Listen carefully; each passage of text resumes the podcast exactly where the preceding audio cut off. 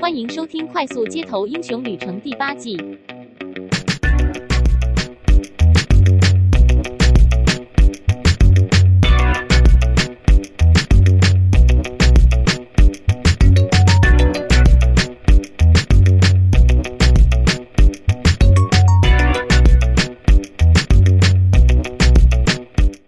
欢迎收听《快速街头英雄旅程》，我是维刚，我是希杰，我是兰豆丝。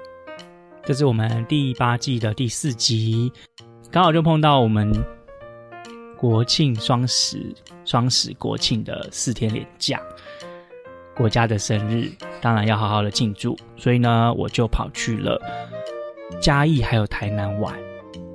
那这次呢是跟这次是跟女朋友的妈妈的员工旅游一起出游，我觉得非常的好玩。你有没有去过台南吗？当然有喽。有，是去上班还是去玩呢？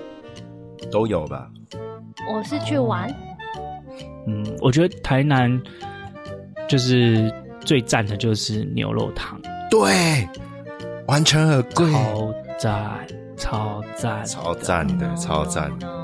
哦，难道是不吃牛是不是？对。哎，哦，所以牛肉汤的美味就是暂时。但是我知道台南有很多美食，所以我要推的是它另外一个。没有，没有。那你推推看，你推推看呐。对呀，一点挂包，一点挂包。哦，有听过吗？挂包啊，我可以，我听过那个。听过，但是我我，我这次有去周氏虾卷吃到挂包，是一样的吗？还是不一样？不一样，一点挂包，大家可以自己看。我不想跟你们说，但是我要跟你讲，吊你们胃口。我我跟你讲，这两个我都吃过，牛肉汤只要摆在那边，嗯、那挂包我扔了也无所谓。啊，对我真的是这样觉得。就是这次去吃了很多美食，然后因为它是包套行程。等一下，等一下，我跟你讲，一点挂包，给你反驳。那个李希姐吃的是一点挂包吗？是啊，是一点挂包。你确定？我确定啊！哎呀，你这个没有吃过牛肉的人不知道啦。我有吃过牛肉，欸、其实挂包。挂包就再怎么样的挂包，我也吃过很好吃的挂包啊。但是挂包就是，即使是最好吃的挂包，在我心中最高分也就是六分而已。就是没有，你们要用挂包界的来评比。就是挂包界当然不可能跟牛肉汤比，要同性质的比。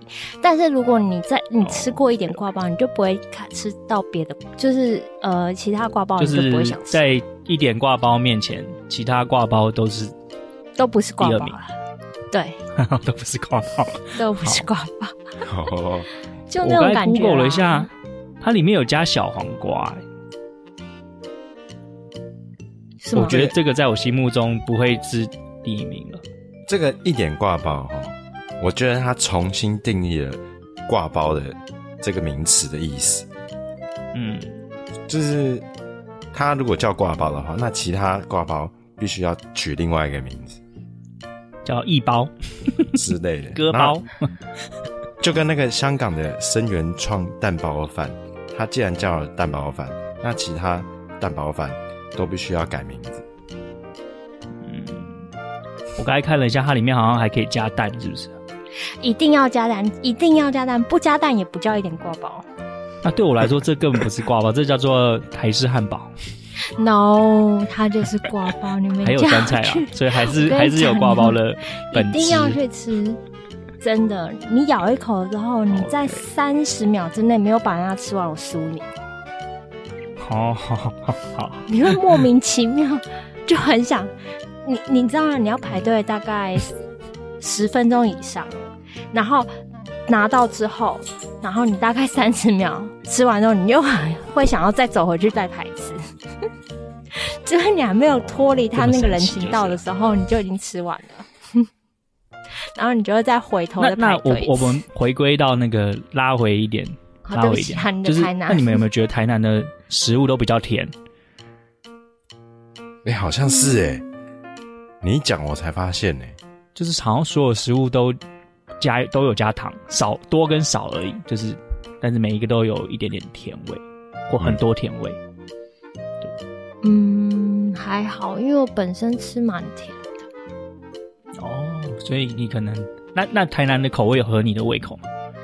嗯，其实太热了，就是不管吃什么都觉得不好吃。好太热了。我跟你讲，这次这次旅行最赞的地方就是是跟旅行社一起出去，所以从上车到下车到出去玩，都是旅行社一手包办，你也不用排队买票，你也不用自己开车，你也不用忍受塞车的时候右脚踩油门踩刹车踩到快抽筋。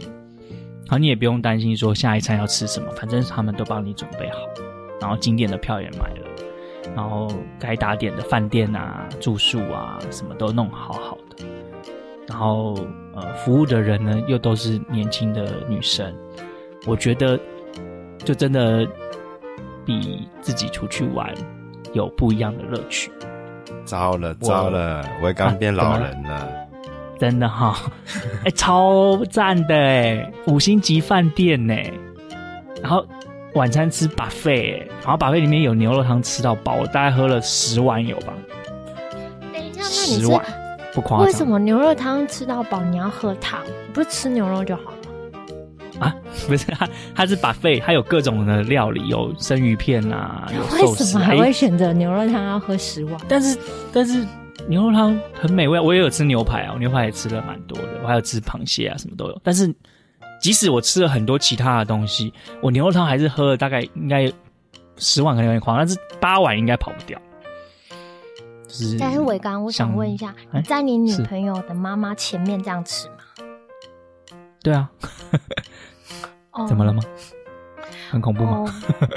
他们也他们也是这样吃啊。哦。Oh.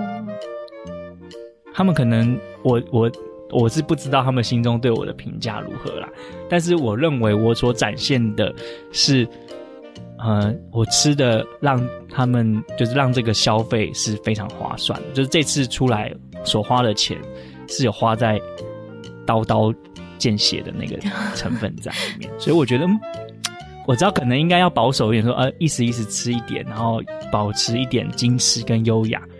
但是我相信他的爸爸妈妈应该不是喜欢这样子的调性的状态。就是每个人都有不同的那个菜，就可能就是真实的你刚好符合他们的胃口。对对对对对，对对，我认为应该是这样。当然我因为我不是他们的肚子的蛔虫，所以我但是这不是你第一次跟他们吃饭吧？哦，不是啊，大概吃了、哦、那就还好一,一两百次吧。对对对对，然后我们还去了那个。台南的奇美博物馆，然后还去看了那个类似太古达人的那种表演的秀，然后还有去一个叫做呃一个国家公园里面去走绿色隧道，但是是坐小船哦。你说四草吗？小船。对啊，对啊。嗯。然后我觉得，你知道最好玩的部分是什么吗？就是游览车靠边停的时候，你看到排队的门口那边大排长龙在排队，可是我们一下车呢，我们就去坐船了，就是无缝接轨。然后我就我就，你知道那种冲击性很强，就好像哎、欸，阿杰最近不是去吃一兰拉面吗？对。就是你从游览车一走下来，然后一兰拉面的人就说：“欢迎某某某某什么团的人来我们一兰拉面，请进，请进。”然后三五分钟后面就上来了。那你会有罪恶感吗？就是完全不会有罪恶感啊，最后一个字爽而已啊。我我我就突然我不知道为什么，我可能就像你们说的，我好像有点老人化的倾向。我觉得好好哦，怎么会这么好？怎么怎么可以这么好？好，我的我的近况分享完了。我觉得我再讲下去可能会被围殴。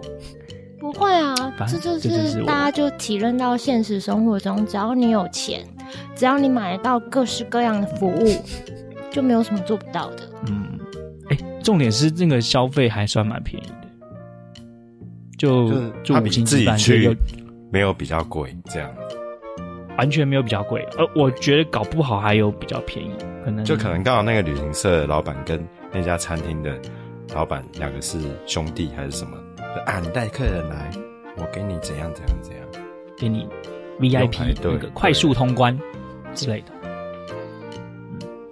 总而言之，我那个四天连假的前两天，就是就是度过逍遥快乐的两天，然后有人帮你服侍的好好的，然后你有什么疑难杂症，当然不需要不是太难的疑难杂症，就是有什么小疑难杂症呢，就一通电话，然后就有人帮你解决，这样，哎，我觉得还蛮舒适的。那那你们呢？你们的近况呢？那我先讲我的好了。嗯，好啊。我的稍微有点，有点也是抱怨文，有点冗长，你们就稍微听一下。这个分两个两阶段，就是十月十号不是这这阵子不是年假吗？对。然后第一天呢，年假的第一天应该算是十月七号吧。十月七号的时候呢。台北市政府当初办了一个活动，叫做“白昼之夜”。我不知道大家知不知道这个活动，很多人参加，网络上非常多人。我我对这个活动呢，当初是非常的生气，因为那个时候他他有一个行程是走到台电大楼这样，然后那就要有工作人员那天必须要出来上班，然后而且是晚上出来上班，那。我当然就会被点名了，对不对？那个人非常不爽，就是这个活动。十月七号，我家里本来要一起去大阪跟烤肉，结果呢，为了这个活动，我就不能去了。而且我还查了一下，那个那个大阪跟他住宿的话，它价值七千多块耶，加班费。我加班理论上是可以。理论上是要是可以换钱，换钱的话价值大概三千多块，我算过。那但是如果换补休的话，它价值大概只有两千多块。那我们公司的规矩是，呃，我们处的规矩是换补休不换钱。就算你硬要换钱是可以的，但是可能会害你的组长被处长念这样子。所以反正这中间有一件。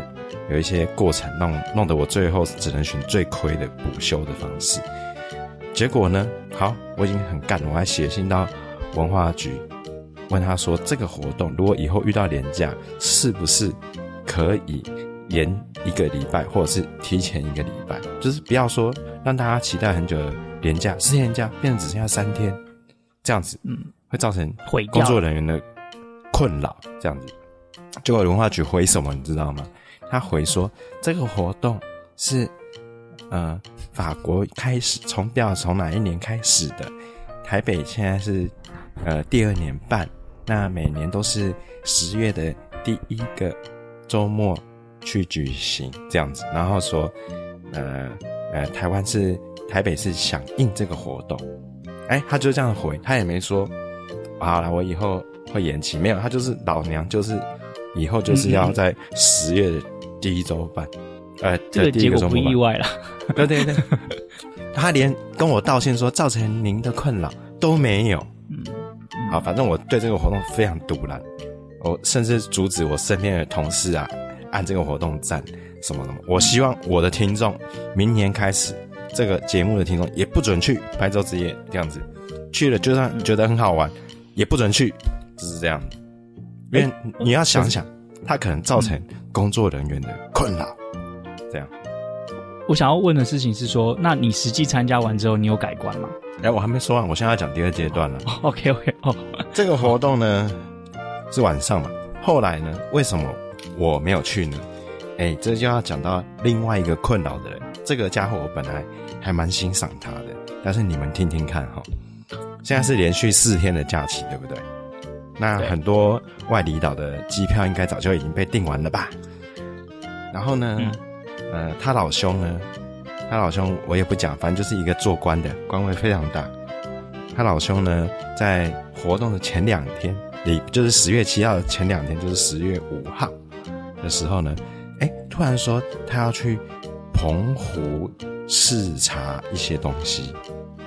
哎，那下面的人就当然就忙成一团了。他说：“啊啊啊啊，你你你什么神要去澎湖？”那我们要赶快派人过去，呃，把它做做录影记录这样子。然后好，那当然就是轮到我身上了。可是十月七号的活动就变成不是我去，是我另外一个同可怜的同事去做拍摄，就是白昼之夜就没了，我就没有去了。那我就去澎湖，可是呢，他老兄两天前才讲，所以呢，我去查机票的时候，台北松山的机票都没了，去的机票都没了，回来的只剩下我很晚的。然后呢，我变成是要查十，就是两天前十月七号、六号、五号、五号、十月五号的，哦不对，在三天前十月四号的，只能找到十月四号从高雄起飞的机票。所以呢，我老兄呢，当天十月四号礼拜四，就变成要还在上班，突然被通知，然后我当天晚上呢就要坐高铁到高雄，然后呢睡一个晚上之后坐飞机到马公，就是澎湖马公机场，这样子一早就要去，因为机飞机票非常早，所以就。比高铁还早，所以必须要前一天就是下去。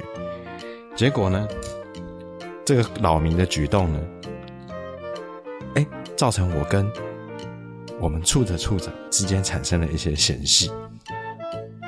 嗯，你们想知道为什么吗？为什么呢？因为我他这么赶的时间内叫我们要完成这个任务，结果我终于想尽办法把机票、饭店都订好了。然后呢，我就准备要出发的时候，我被叫停了，知道吗？他说：“等一下，等一下，先不要，先不要去高高铁站，先去不要去高铁站。”我我说怎么了？他说：“呃，我们组长就跟我说，说处长要帮你们跟立委乔机票。”我操你妈的嘞！哇哦，感觉很威！我人生从来没有用过特权，没想到，没想到你有机会可以用到特权哎。我先不讲这个特权造成的什么困扰，嗯哼，我先问一个礼貌上的问题：你跟饭店用公司的名义订的房间，你然后你去，哎，比如说呃，你跟他订今天晚上你会过去，结果你到晚上六点才跟人家说你不去了，你会不会觉得公司的名声弄被弄臭了？就是很晚才跟人家讲，我会啊，我会。如果说，如果说那个，如果说。钱还是有付，人没有去住，那我觉得就 OK。但现在就是，如果取消机票，还会有百分之十手续费的问题，对不对？哦，就是可能要由某一位组长来付这笔钱。那我个人最在意的是，我跟饭店订的房间，结果我突很晚才跟人家讲说，那我今天就不过去了，我会觉得那会打扰到人家的生意，所以我就有点生气。应该说当下非常生气，所以我就直接去打给我们处长，询问他为什么既然都已经订好了，为什么一定要做您跟立委瞧好的机票这样子？嗯，哎，结果这句话好像就把他惹火了，他就去骂我们组长这样子，嗯、说不要再有第二次、哦、这样子。嗯，所以之后呢，我是打算说，嗯，以后就忍忍他吧。他们就要怎样就怎样吧。然后这个活动让我不太喜欢那个省的原因，是因为，嗯，他有没有想过这个年假很多，他现在临时说他要去，那很多人可能，呃，临时本来有被留下来，对，然后除了要留下来陪他，他还有订机票的问题，可能不是那么容易。那是不是说这个活这个行为？是我可以提前说，或是怎样，就是不要说让，就是要站在别人的角度想说，哎、欸，因为你可能做经济很快就可以到，但是其他人可能不是这么容易，这样可能会造成很多人的困扰，这样子。嗯，真的哎。我的抱怨已经结束，就是我希望大家有一天，大家会随着日子和自己能力的增长而做到更高的位置的时候。要做一个任务的时候，希望能够想想你下面的人，他有没有你这种权利，然后你再去。不不不，我觉得，我觉得那个就是我可以理解你的苦，也可以理解你的不满，但是啊，我可以告诉你一个残酷的事实，就是不管是谁坐到那个位置哈，都会变成那样子的脑袋。我也是吗？我也是吗？就连我也是吗？我相信你也是。不然我们来问问心地最善良的蓝豆丝。你说我吗？嗯，对啊，因为如果今天你，嗯、呃，你知道我最近啊，就是在反复的，不是反复，就是重新看《纸牌屋》，又从第一季开始看。然后我觉得希姐那个问题呢，嗯、真的是他想太多。因为你说要站在别人的角度想，其实对于他们，就是你可能觉得好像造成很多人的困扰，其实没有，就是你们这种人的困扰不是困扰，你知道吗？欸、所谓这种人的困扰不是困扰，是指他不在意，还是对他不是困扰？他不 care，他不 care 嘛？对，知道是，就是对啊，所以你你你就你自己在面困扰啊，他有管你吗？这让我想到，让让我想到一个画面呢。之前有一个那个位高权重的人，他要移动到某个地方，然后那个地方就有警车开道，然后一群摩托车就在红绿灯前面等了大概六到八分钟吧，嗯，然后就是在等等那个开道的那个人来。对啊，然后不不等那个开道的人要服务的那个人来，然后呢，嗯、那群摩托车其实，在烈日太阳底下受不了了，他们就一起闯红灯，不，又一起闯了那个管制，就一起闯了过去。那那些管制的人也拿这些机车族没皮条，因为如果只有一个人闯，那那个人肯定是犯罪，但是如果是一群。摩托车骑士一群一起闯过去的时候，那这个叫做革命。对，我现在就在找革命的好伙伴。该是说，就每一个角色在每一个位置上都有自己要负责的事情。所以你说啊，就像希杰刚刚举啊，她怎么办？临时跟饭店取消，他觉得很丢脸。可是你没有去住啊，你不会让饭店人觉得他还要清洁。是你住到一半突然要退房，还奥客说：“哎、欸，我只我还没有住到过十二点，所以你要退我多少钱？多少钱？”这种才是困扰，造造成他困扰。你去订了没有去住，他们扣你定金百分之几，对他们来讲没有困扰，因为他们根本就不用。搞不好那就是他的利润。对，他不用在你房间啊。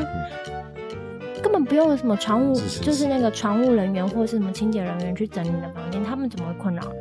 有困扰只是你觉得对他们会造成困扰的困扰。呃，那那如果取消机票，那百分之十手续费的问题，是你付吗？我当然会跟别人要，那就对了。那就那个就是有那个权利的人去负责。对啊，有他们有这个资源可以允允许你取消百分之十。帮你支付这百分之十的手续费，那为什么你会困扰呢？你困扰是你还要去取消，我，我你要做取消这个动作，我还，要去跟叫我取消的那个长官跟他讲说，哎、欸，这个害我亏了多少钱，你要给我。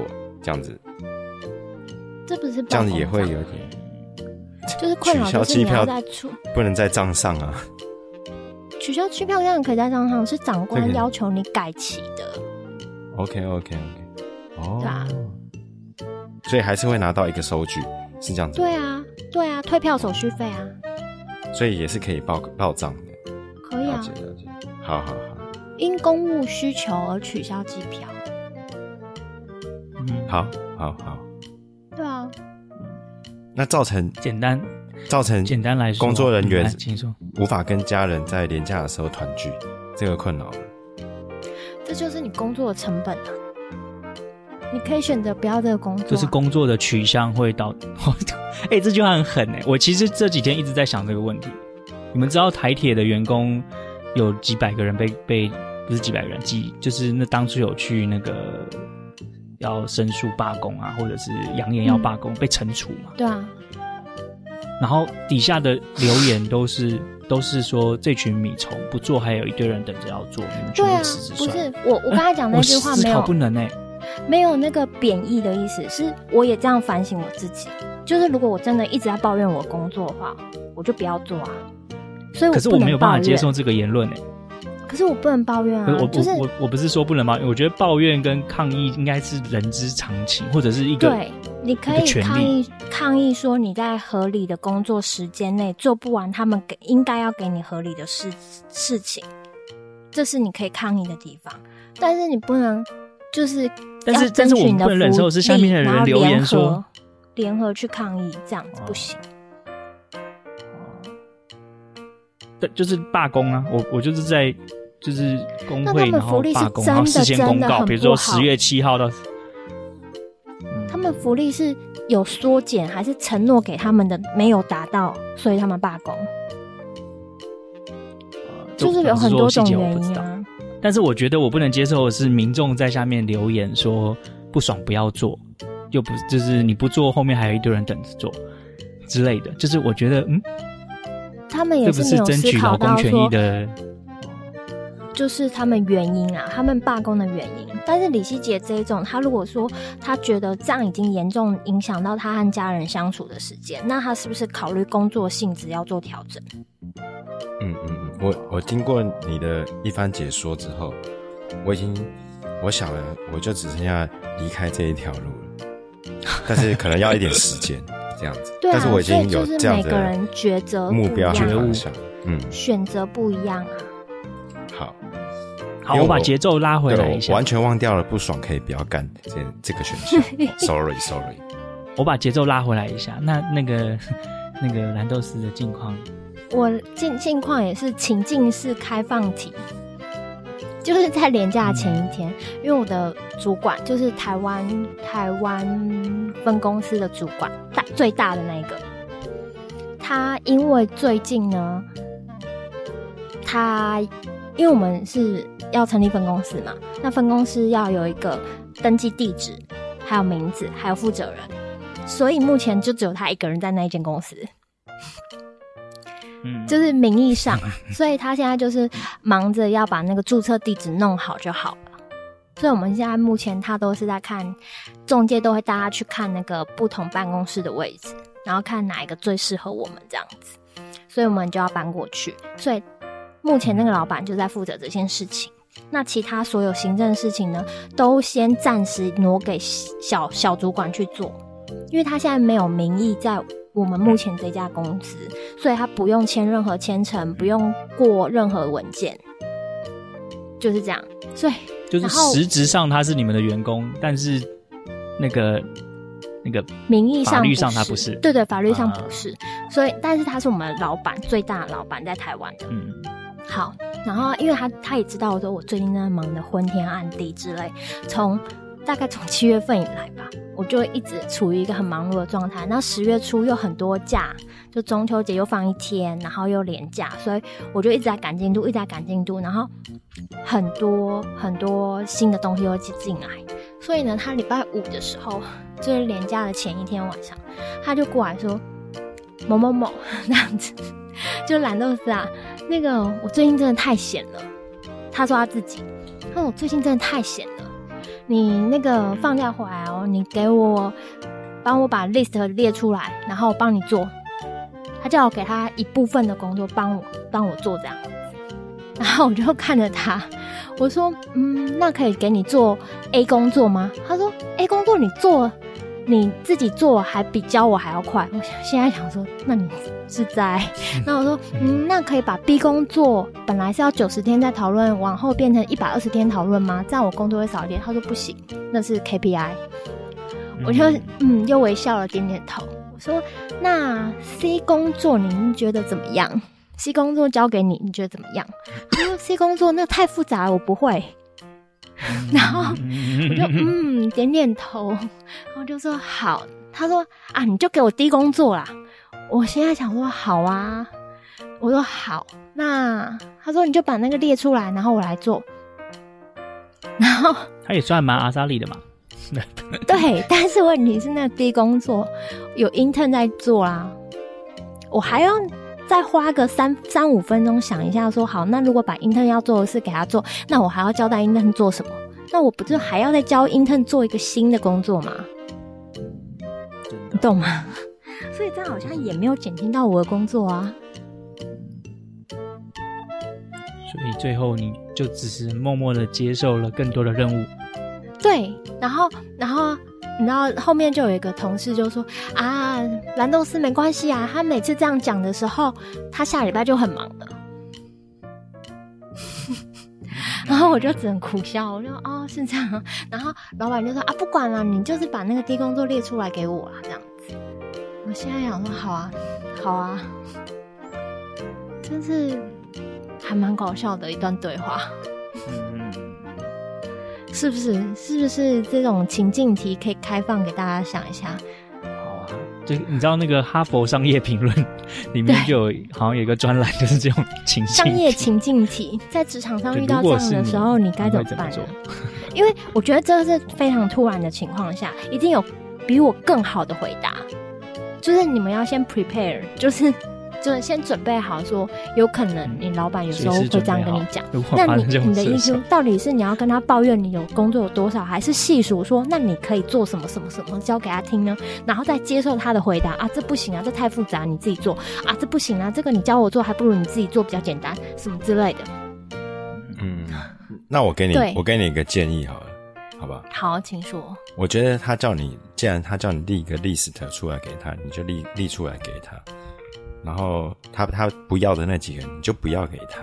没有，他现在是要我特定给他一个低工作里面要做的东西，比如说我里面可以有五项小项的，都是低工作，可能那个是代号，我们会叫我们会有说有一个 number 五位数的代号。他的意思是说，我要把那个五位数的号码列给他，然后他去做。意思就是说，那你就把那个那个列给他，那到时候他到底要不要做呢？那个那个就再看情，但你。既然他给你这个，你知道吗？他如果做不好的话，嗯、或是他做不完，他是不是又丢给我做？对那我原本想要把那个东西做完的时间，我已经把它拿去做别的。那等到他又丢回来给我做的时候，其实我的时间一样是这些啊。是啊，看起来好像他帮了我，他有说他要帮我，但其实没有做完，然后他又丢回来，那不是还是我要？去做完成那些任务吗？那我我会觉得说，如果你没办法接受会发可能发生这种临时的情况的话，那你可能要调整一下你的工作。不是，我不是没办法接受，我只是想让我的老板他自己发现这件事情，就是他现在跟我要工作做，但是他没有想说他没有做完。其实我大概两年前看了一部美剧，叫做《纸牌屋》。那我有 一些感想，对，我觉得他他也不会去去想说，哎、欸，我这样做可能反而其实造成了蓝豆丝的困扰，他不会去想到这件事情。他不会啊，他只是觉得他想要帮你解决困扰。对对对，他可能也是而且我觉得，哎、欸，为什么我刚刚说到纸牌屋，然后你还要再说一次？因为我刚好两年前也看过。哦，对，好。我觉得我们的你们两个的境况都跟公司有点关系，然后好像都蛮悲哀的。其实我觉得我还好啊，其实我不是抱怨，我只是觉得这个就是一个情境题。就当你老板这样跟你说的时候，你要怎么反应？哎、欸，那我可以，我可以，我可以，就是我们境况大家分享完了嘛？那我可以用一一段话来那个当做就是这段境况的收尾嘛？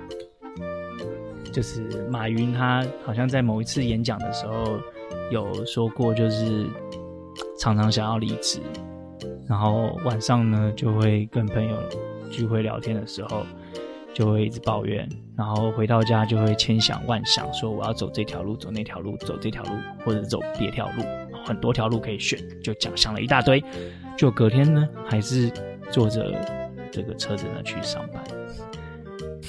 对啊，呃，没办法、啊，说的、啊，如果你不想做的话，你就真的只能换工作啊。对啊，哎，我有说过我上次补班的时候去哪吗？没有。九月四号吗？啊，不是，九月三十。九月三十，嗯嗯，九月三十呢？因为我们公司他们我们都会去做企业社会责任，都会利用补班的时候，就会找一个地方，嗯、然后去做公益。公益对他们去年是净摊，但是今年我加入的时候，我把净摊拿掉，因为我个人呢觉得净摊太没有效率了。他们只是去两个小时就会觉得很累嘛。但是我觉得那个没有达到说，因为我们公司规模太小了，不是一百多个人的公司，没有办法真正的净摊。对，所以只是让自己的心里舒服一点。对，那我觉得说，与其这样的话，我觉得更实质的就是去帮弱势的团体去互动，因为我觉得净滩是你每个人最基本的，不要乱丢垃圾，这是每一个人都要做到的。就是怎么会那个？然后所以我就是安排去公，就是去那个乐山教养院，在巴黎，不知道你们有没有听过乐山？那边呢就有很多，就是需要陪伴的院生，不管是生理上或心理上，有些是生理身体上有一些不足，就是你没有办法完成独独立完成某一样事情，生活上简单的事情他们都没有办法独立完成。然后有些是心理上会有自闭啊，或是不同的状况，然后我们就陪他们去画画。他们下午就是画画课程，然后陪他们画画。因为有一些是弃婴，就是从小的时候父母就是没有想要把他们照顾，就不想照顾他们了，就直接是放在医院或是就就不见了这样子。所以他们就都是在那个教养院里面长大的。所以我们就去陪他们画画，然后我们就发现，我就我啦，我就发现说，其实我们能好手好脚的长大，这太幸运了。的，对啊，所以就是让我反思啊，就是与其抱怨工作的话，那你还不如就是接受，就是至少你有一份工作，然后你可以在工作获得你合理的报酬，那用这些报酬呢去帮助你想要帮助的人。当当然，最大想要帮助的人应该是自己啊，就是帮助完自己之后，对，帮助完自己之后，还有心力再去帮助别人。对，我觉得这样的话才可以制造那个良好的循环。对啊，所以就觉得说，对啊，怎么会这样？子？还是因为明天就是明天明天就是连假结束了，就是上班了，对，所以不知不觉就变得沉重了。嗯，好啦，那我们稍微休息一下，好，等一下再回来。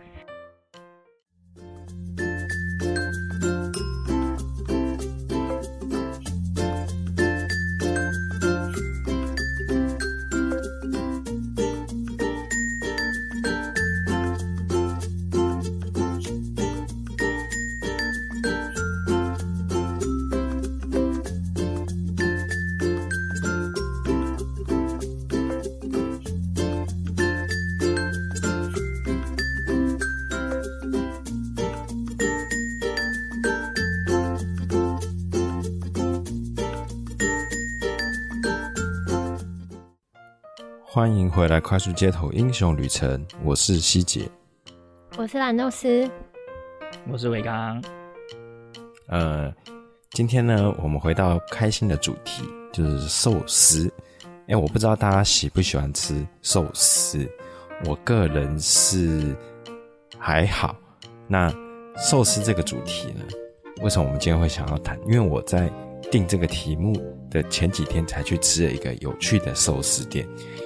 呃，它的名字呢叫做藏寿司，不知道大家有没有听过？藏吗？就是五脏的脏。哦，对，那藏寿司它不是大丈夫的藏，是五脏先生的藏，就是藏起来的藏。哦，OK，好，好，然后呢，藏寿司它本身好不好吃是还好啦。但是，就是它的营业方式有个还蛮有趣的，就是它的它是回转寿司嘛，那你每照一盘一盘这样拿，那你每集满五盘呢，你可以投到你旁边的一个洞口，五盘之后呢，你就可以获得一次抽转蛋的机会，那不是每一次都会中，像我那天吃了一千块才终于转到一个转蛋。那藏寿司，它还有个特点，就是呢，你平常要去吃的话，你基本上是一定是排不到你的，轮不到你。就算你在现场排也是排不到，所以你你一定要透过藏寿司的 APP 去先定位，然后在时间到的时候去那边秀你的 APP，基本上要这个方法你才吃得到，它大概比一兰拉面还要难排，所以呢，我建议你们如果听完之后觉得哎有兴趣。那你们就开始下载藏寿司的 APP，不过它 APP 好像不叫藏寿司，叫另外一个名字。但你搜藏寿司就可以找到了。好，哎、欸，我刚才其实已经 Google 了一下，我光是看它那个 menu 啊，就觉得这是不是一种那个精神？就是我觉得他的 menu 就是做的还蛮吸引人的。那它有趣的地方很想吃。它有趣的地方是在那个转蛋，我觉得转蛋，我有看到那个其他那个有一些 YouTuber 呢，他们会去吃这个店，然后去转那个转蛋，而且他这招因为想要转而吃更多这样子。对，他这招很贱，就是你本来你可能只只能吃，呃，一个人大概只能吃六盘的量，但你会为了获得第二次转盘的机转蛋的机会，你死也要吃到十盘，硬凑。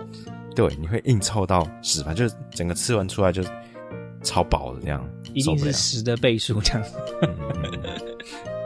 然后，但是寿司来说，其实我我比较没有很喜欢吃日式的寿司，反而是韩国的寿司，他们有一些店里头会在，好像是在寿司里面加了那个，我不知道是加了什么，但是那个吃起来感觉很像薄荷叶的味道。那在台湾，我只有在那个金站的一楼的卖寿司便当的，它的小的寿司里头有吃到类似的味道，但是那个它加了那个薄荷叶的东西之后，整个寿司会变超好吃的啊，你就会一口接一口，一口接一口的吃，真是让人受不了哎，就是这样。我我对寿司的。就是它的饭呢是醋饭这件事情，觉得很神奇。就是为什么那个饭加了醋之后，即使不加任何东西，都变得很好吃。就是有一种酸甜酸甜的甜味的的美味。就是这是我对寿司比较有印象的的地方。至于韩国的寿司，我还真的没有吃过哎。哎，难道是要不要分享一下？你你是讲完了吗？哎、欸，我对我讲完了，你要不要分享一下？哦，好。哎、欸，你刚睡醒吗？不是，是我就觉得，嗯，其实我这一季开始，不知道大家有没有发现，其实就是我们会定一个食材、食物料理当主题。但是我基本上都会分享说，根据这个食材，或是根据这个料理，我要搭配什么样的时间和空间，才会让这个才叫做美食。嗯，你懂我意思吗？在正确的时间吃正确的东西，在正确的地点跟正确的人。没错，这才是就是我对就是美食的定义。所以寿司呢，是我非常喜欢吃的料理之一。就是它是大的集合，因为它里面就包括什么生鱼片啊、冻饭啊、醋饭啊，然后一些日式料理，所以它寿司对我来说就是一个大的集合。然后我觉得李希姐刚刚说一个人最多吃六盘，no no no，每一次我去吃回转寿司，我都不知道我极限在哪里。真的假的啊？所以这就没有所谓什么两百块就吃超饱这种事情，因为它是没有 limit 的。我跟你讲，你知道我最近一次吃回转寿司的经验，吃的我很痛苦，非常痛苦。如何痛苦呢？那是在一个礼拜五的中午，大家都要出去吃饭，结果到处都是餐厅都满了，十十个人根本没有位置，或者是干嘛，就很难找到有十个人的位置。最后呢，找到一家。就是一般般普通的回转寿司，就是最最大家印象最深刻的三十块一盘那家。拜托，那我家旁边就有了，我还跟公司的同事去公司附近吃。然后我真的觉得太有 太有事了，但是没办法，只好找到那一家，然后就进去了。我吃的好痛苦，因为我觉得我有中午预算的考量，就跟他们跟同事吃饭，你不可能就放开吃。放开吃，他们一定又在那边起哄说：“哦，你很会吃哎！我没你没想到你那么会吃，大胃王哦，难怪。”你应该要学我啊，就是要做自己啊。可是我不想在他们面前做自己。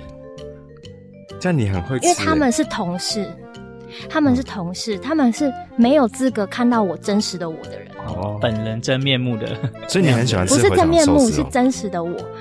我就刚才说，不是回转寿司，是寿司这个食物，这个集合就是有重我喜欢的料。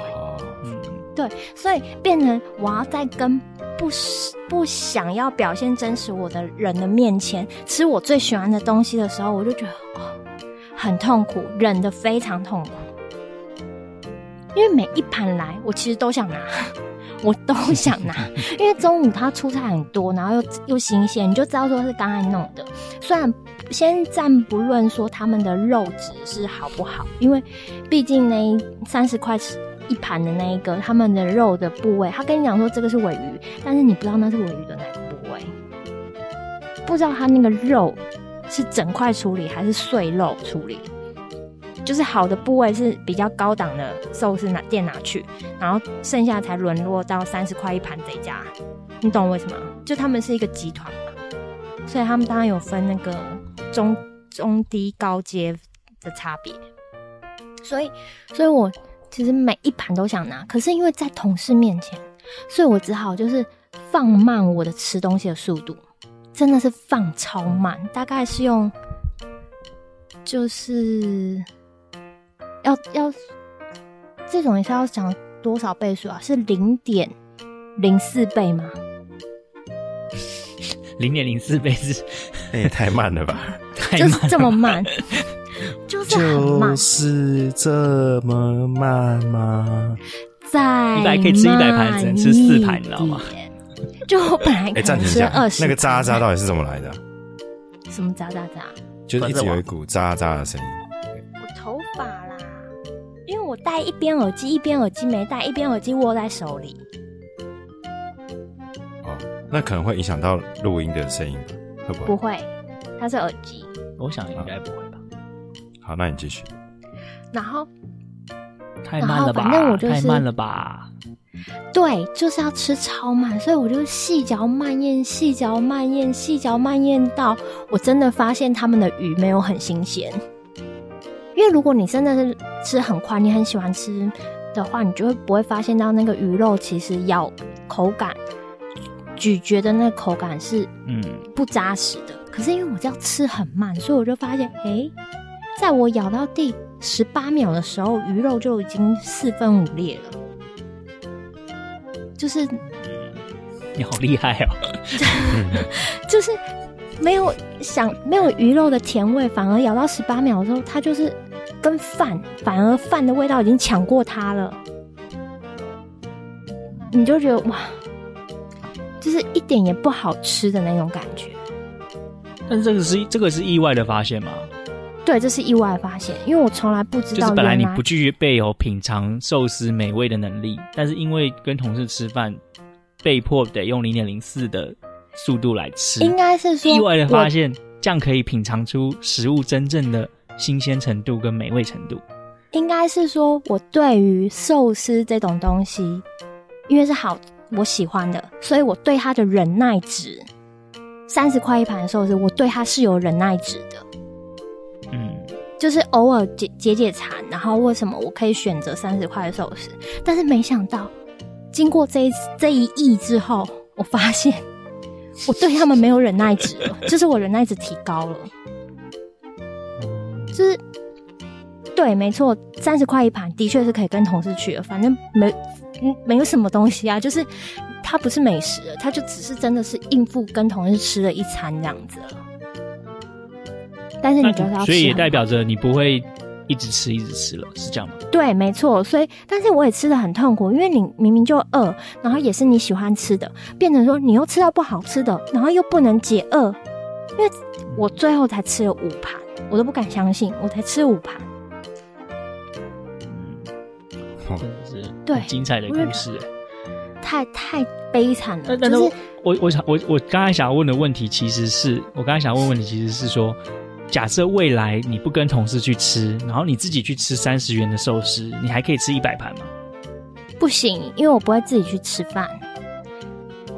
哦，就是我可能比如说过的人去吃的时候，很一直要聊天的人，嗯、或是说跟我很熟的朋友，然后一直吃一直吃寿司是可以的。因为呢，我曾经 在国外的时候。那个 shopping mall 里面就有各式各样的料理嘛，当然有日式料理，所以也有旋转寿司。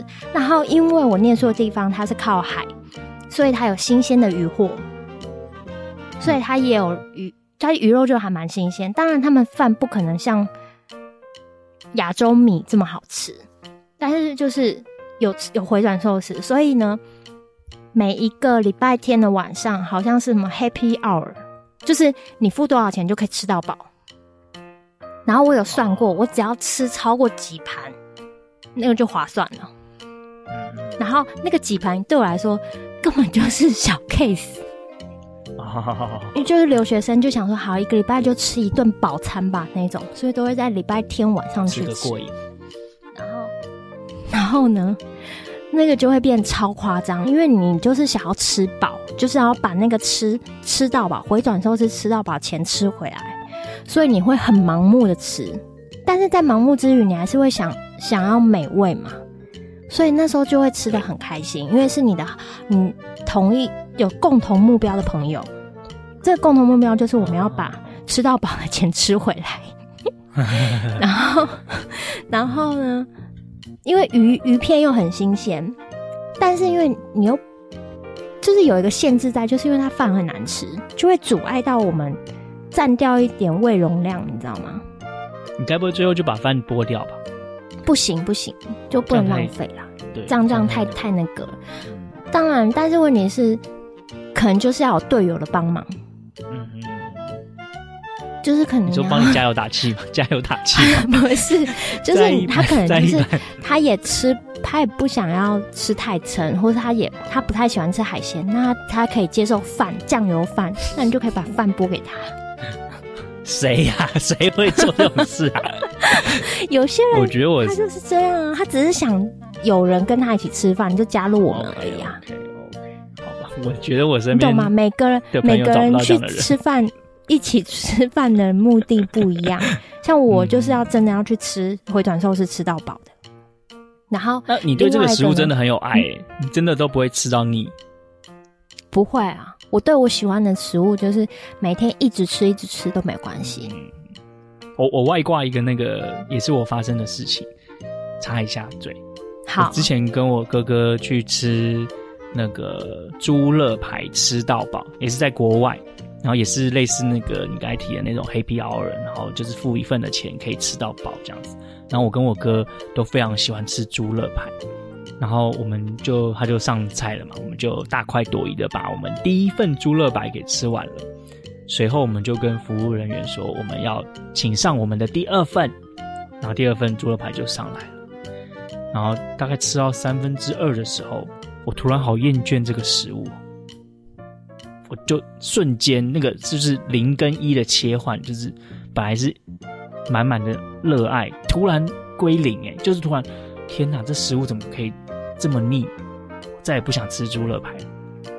然后我就问我哥是不是有这种感觉，我哥也有哎、我哥就说突然觉得这食物好恶心哦。哦，我分享完，就是我觉得一个食物再怎么好吃，一旦跨越了一个极限之后，就会瞬间崩盘这样。我完全不会，完全。希姐，希姐有这样的经验吗？就是本来觉得很美味，我觉得好像有一兰拉面会给我这种感觉。就一开始吃，我会觉得一第一口、第二口都觉得超好吃，可是接近盘底的时候，真的会突然有你刚说的那个感觉，就是天啊，好腻哦，因为都是突然。我觉得这个就是你们不够爱那一项料理。我从来没有我，因为我像猪肋排，我也有这种经验，但是那个寿司我也有这种经验。生鱼片，生鱼片不是有人说可能就是。嗯，多吃几片或或开始会觉得恶心之类的。嗯嗯嗯嗯，有没有？我有过，我有过，但是我完全不会啊，完全。生鱼片只要没有配上饭，我真的可以吃超多。但是因为财力有限，所以你不太可能吃到真的很满足，就是你一定会配到别的东西。那个，但是如果有有人我找到一件事情，那个什么矛盾矛盾，我发现一件事情了。什么事？你下次带两百块去夜市吃寿司。不是维刚，你这样就不对了。你你已经没有在那个规则里面了。真的吗？你不是说两百块可以吃超饱？夜市本来就是不会去吃生鱼片的地方。哦、真的、哦，我想说，好不容易想到可以破解你的那个 bug No no no！我跟你讲，是无坚不摧的美食理论。美食原则，好吧，讲说两百块就可以吃超饱，那你的寿司看你怎么吃超饱。没有没有，反正就是只要遇到新鲜的食材，寿司的啦。对，除非是那一家，就是让我吃到说它混混着鱼不一样，就是比如说我都叫鲑鱼，可是发现这只鲑鱼跟那一只鲑鱼是不同的鲑鱼，年龄不同。被捕获的时间、年龄不同，时间不同，被，我发现它不新鲜了，这样才会停止我对它的食欲。但是是当下的，但是对于这这一款食物来讲，它永远是在就 top ten 之类的。难道是你在对吃鱼类来说，你算是老饕呢？应该说我是那种人体银针，只要是不新鲜的食材，第一口就知道。嗯，对，人体银针的，听过你讲，大家要相信我，可见是真的。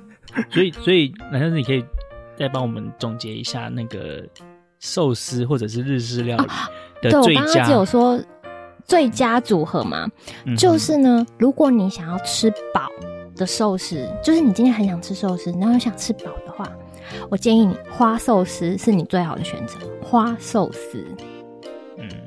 然后就可以点，就是一份花寿司。然后如果你还想跟，就你跟别人一起吃饭，然后聊天是很熟的朋友的话，你们就可以点各式各样的寿司，然后 share，然后你就会很饱。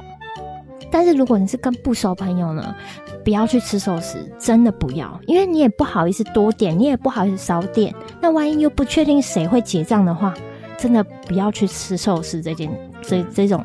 类型寿司这个日式料理这个价钱可高可低，对，然后你不确定谁要付钱，或是你他你根本不确定他会不会跟你一半一半的时候，嗯，你千万不要去去选择这个，或是别人要请请客你，你就去选一个很贵的日式料理，你觉得那个你还会有第二次请客机会吗？被请的机会吗？就绝交了吧？对啊，所以不行不行，之所以日式料理是一个。嗯，就是寿司是一个非常危险的食物，只只能你跟你的好朋友一起去吃，而且只能心情好的时候去吃，因为你心情不好的时候，不论他上什么样类型的寿司，你都会找到他的毛病。哦，对不对？哎，我我对寿司没有这么多深刻的体悟，我对寿司就是 就是他可能不在我的那个 top five 里面，所以我就。嗯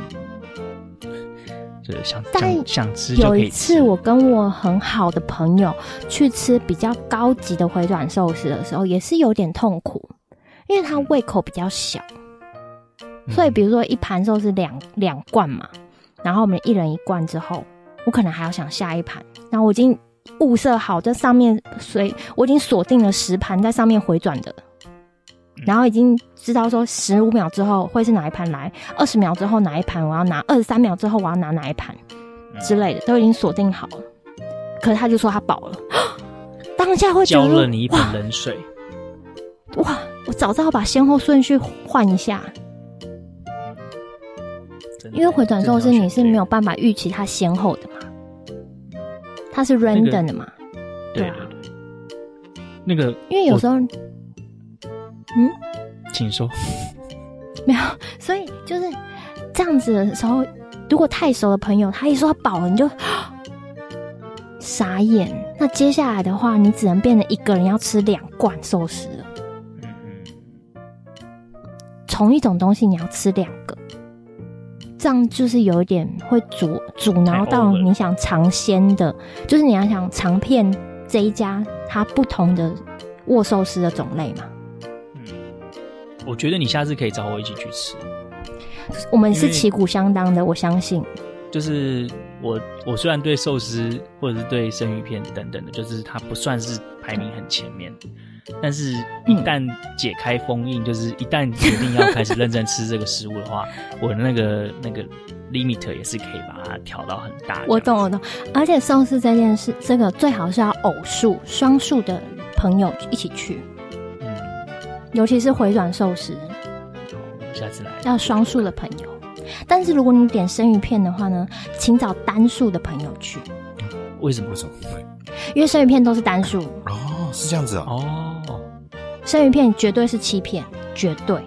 综合生鱼片、尾鱼生鱼片、鲑鱼生鱼片，就是会打架，绝对是一份就是欺骗，最后就是会有那个尴尬的事。没有，你看三个人的话，三个人的话，一个人两片，那多一片，至少三个人里面有其中一个人可以吃到。嗯。但是如果你四个人呢，没有办法，只有一个人没有办法吃到两片呢，这样公平吗？嗯，我想我应该会找我不喜欢吃生鱼片的朋友一起去，他就不会在意了。嗯，但是是如果你们要就是一半一半呢，就是比如说全部叫完之后，大家钱是除以五除以四，他没有吃到生鱼片，但是他要去 share 最最贵的钱，嗯，还是会有点这样公平吗？所以呢？嗯寿司是非常挑朋友，还有时间，嗯、还有价位的。那我分享我们家吃寿司的经验给你。好，我先休息一下，有点累。我们家吃寿司的方法就和那个办 party 订披萨是一样的。我们就去某一家寿司店，然后点了超级多，一大堆，一大堆，然后就是一盒一盒一盒的扛回家里面，然后把它摊开在家里的两三张桌子上面，然后呢，大家就站着拿筷子去吃自己想要吃的。它不是回转寿司，它是寿司山，就是富士山、阿里山的那个概念，就是寿司山就在你面前，你想吃多少就可以吃多少。而且我们一定会买超过那一餐人数，比如说十个人，我们会买二十人份；二十个人会买四十人份，就是吃到下一餐都还有剩的那种。就不会有你说的什么要单数啊、双数啊、找对的人吃啊等等的，对。但是这个仅限于和家里面的人，我们会这样操作。对啊，这个不一样，这个不一样，这个真的是家人才可以这样做。你就算什么同学生日 party 或是同事中的就是聚会啊，你也没有办法这样吃。很难，就是我发现在外面很难这样操作，但我们家大概每一年至少都会操作这样的事情两到三次。我觉得很爽，好好哦、很过瘾。对，没错。你应该要就是揪，就是 就是试着找找看有没有这样子的伙伴跟朋友，来创造这样子的寿司山山的那个场景跟气氛。大概就这样。好。哎，我们今天就到这边吗？没有啊，我刚刚你还没讲啊。我 因为因为那个，我发现就是你的寿司的那个人事实地物讲的非常的清楚。然后我今天本来是要分享那个我以前看的一个日剧叫《将太的寿司》，然后其实我已经我跟你们一样忘记了绝大部分的剧情。哎，你们有看过吗？没有，我没有看过。哦，你没有看过？OK，他是那个。我大概国小时候的日剧，柏原崇演的，然后演员也对，演员是柏原崇大帅哥演的，对，超帅的，哦，以前好喜欢他哦，小时候，即使我是男生，我还是很喜欢他。然后他在就是整部寿司的这这影片讲讲述什么寿司之道、太阳之手什么，反正就讲什么，我老实说真的都忘记了，里面有什么角色我也忘记了。我唯一记得就是他在决赛的时候，手不知道是抽筋还是发生什么状况，然后面部狰狞，面部狰狞就是一个大帅哥做寿司，前面每一集都是优雅的姿态，就在最后一集冠军决赛的时候，他手不知道是抽筋还是受伤还是怎样，然后他就看着他自己的手，然后脸面面部狰狞的表情，完全摧毁了我对他这个大帅哥的形象，完全。完全都是这个这一幕冲击性太强，强到我现在我该我该随手 Google 就是柏原崇空白键将太的时候是空白键决赛，然后搜寻图片，哎，那个画面就出来了。哎，我要看，好，我来看看哈，柏原崇。好，你继续，你继续说。决赛，决赛要打决赛哦。你就看到那个冲击的画面。那我我要分享就是这样，我我对寿司其实没什么没什么爱，就是也还也 OK，要吃也 OK，不会排斥，但是也没有到很有爱。然后我想要分享就是我一个偶像明星的形象，可以因为一部寿司的电视剧呢，就完全毁了。哎，请问一下是搜寻图片还是影片？啊，一图片图片没有啊，柏原崇将太的寿司空格决赛没有啊。哎，我来搜寻看看啊！我相信现在听众有很多也拿出他的手机在搜寻伯恩从空格降太的手指空格决赛吧。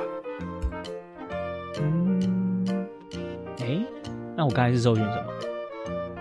我刚才是搜寻，来，我决定了，因为要增加这一集的完美性，我们现在这边先稍微暂停一下。那 我还要搜寻什么？将太的寿司博元虫。哦，抱歉，只要打将太的寿司跟博元虫就好了。好，不用加决赛，也不用加任何。它是在我的一二三四五六，就是第二排的第五张图片。第几张？第五张，第二排的第五张图片。哎、欸，我的不是将太的寿司，空白键博元虫。嗯。好了，那我把这个网页看到看看到了，啊，你找到吗？你看到吗？你把这个网页，你把这个网页弄在我们那个连接，然后大家应该也不知道说为什么要弄这个，然后他们听到最后才知道。好，好，好，他是切到小拇指 是不是？最后你看到吗？你看到了吗？我看到了，堂堂一个大帅哥，他这当时我真的觉得天哪，他这么优雅的一个帅哥，就真的冲击性太强了，强到。我就觉得，就是真的形象全毁，偶像包袱不是用在糟蹋在这种时候。嗯，好啦，那就这样了。好，我们今天的分享这也还好啊。没有，你要看那这个这个是照片嘛？你要看当时那个结局的影像，因为他那个画面不是一秒两秒哦，他是他是。要打败他的师兄的那个决赛的时候，他就突然就呈现这样的状态，然后那个镜头会一直 take 他，还蛮长的一段时间，是动态的。嗯、好，那个听众朋友可以去看一下我们这一集的封面。好了，那我们今天就分享到这边了哈。好，大家拜拜喽。嗯，拜拜，拜拜。